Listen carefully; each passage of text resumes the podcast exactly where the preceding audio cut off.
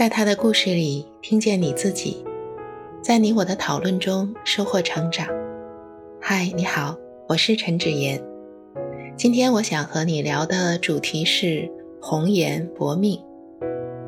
这期的故事不知道你听起来是什么样的感觉？我听第一遍的时候觉得很混乱，故事中出场的人物太多，于是我又听了一遍。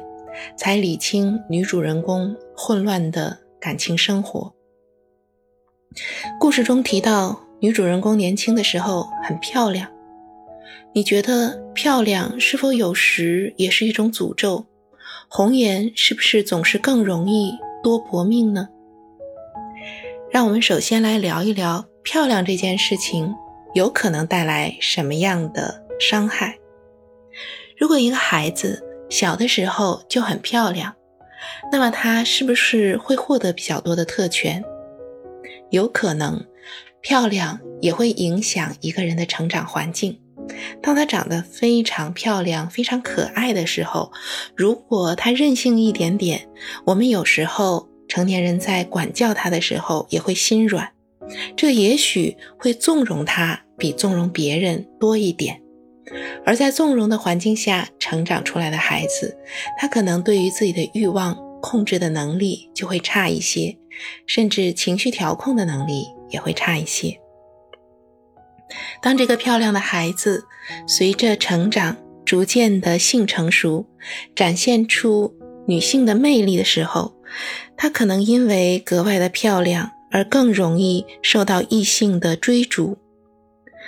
虽然。并不一定长得不漂亮的人就不会受到性骚扰，但是更多被异性关注、更多的追逐、更多的诱惑，这些确实会对成长造成侵扰，所以可能会让他需要分出更多的精力应对这些，而不能专注于自我的成长。第三。当一个人进入择偶阶段时，如果她长得非常漂亮，那么很多人可能会被外貌所吸引，这同时也会对漂亮的人本身带来一个困扰。他会怀疑你喜欢我是不是只是为了我的外貌？我记得在港剧《洛神》里面，女主人公长得很漂亮。他为了测试追求他的两名男性到底谁是真心爱他，也就是说，不只爱他的皮囊，也爱他的内在。他假装患病，损害自己的容貌，当时也不知道能不能恢复。然后看这两位男性不同的反应，那个格外珍惜他的外貌的人，他觉得是不真正爱他的。这一点在择偶中间，我们常常会发现，一个人如果某个方面有格外的特长，比如说他格外漂亮，他格外有钱，或者他的家世格外的有地位，都会容易产生一点小小的怀疑，就是你爱我是真的爱我本人，还是只是爱我所拥有的那些长处呢？第四，如果一个人。年轻的时候很漂亮，其实这也是一笔财富，但是随着衰老，这笔财富会自然的流失。所以年轻时非常漂亮的人要去接纳自己的衰老，特别是容貌上的损失，可能比别人更加的困难。但是这个故事中的女主人公。陷入这样悲惨的结局，并不仅仅是因为她长得漂亮，还有一个很重要的原因，就是她要的是什么。从她自己的经历里，我们可以看到，她似乎不是那么重视真情。古代的美女喜欢说：“一求无价宝，难得有情郎”，觉得真情分外的可贵。但是我们故事中的美女，她更喜欢的是金钱和地位。为什么有的人追逐金钱和地位，把它看得比真情和关怀更加重要呢？可能是因为他在成长中没有获得过真正的爱，所以他并没有很好的能力去感知爱和分辨爱。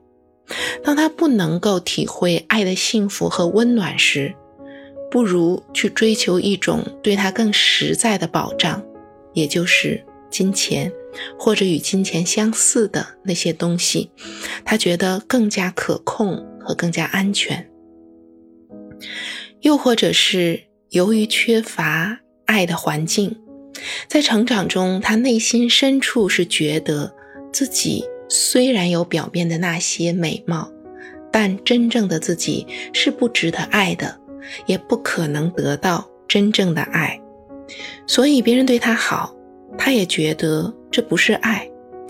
与其获得那些虚幻不定的东西，不如换取一些可以计量的、可以拥有的金钱或者相似品。美貌可能增加了我们故事女主人公的风险，因为颜值也可以说是一种生产力。当她更接近和拥有这种力量的时候，再加上她所追求的并非正道，所以更加抵不住这种诱惑，可能会用这种强大的力量去做一份不道德的交易。在我们的故事中，女主人公一次又一次的尝试这种不道德的交易，就像一个人如果很靠近金钱。一个人拥有缺乏监管的权利，等等，过于强的力量，再加上心术不正，会让一个人更容易误入歧途。红颜并非注定薄命，如果美貌与智慧并存，如果在美貌的同时有着端正的价值观，那么对自己的生活道路会是一种保护。这就是我对这期故事的想法，也欢迎你在音频下方留下你的想法和感受，让我们在讨论中收获成长的智慧。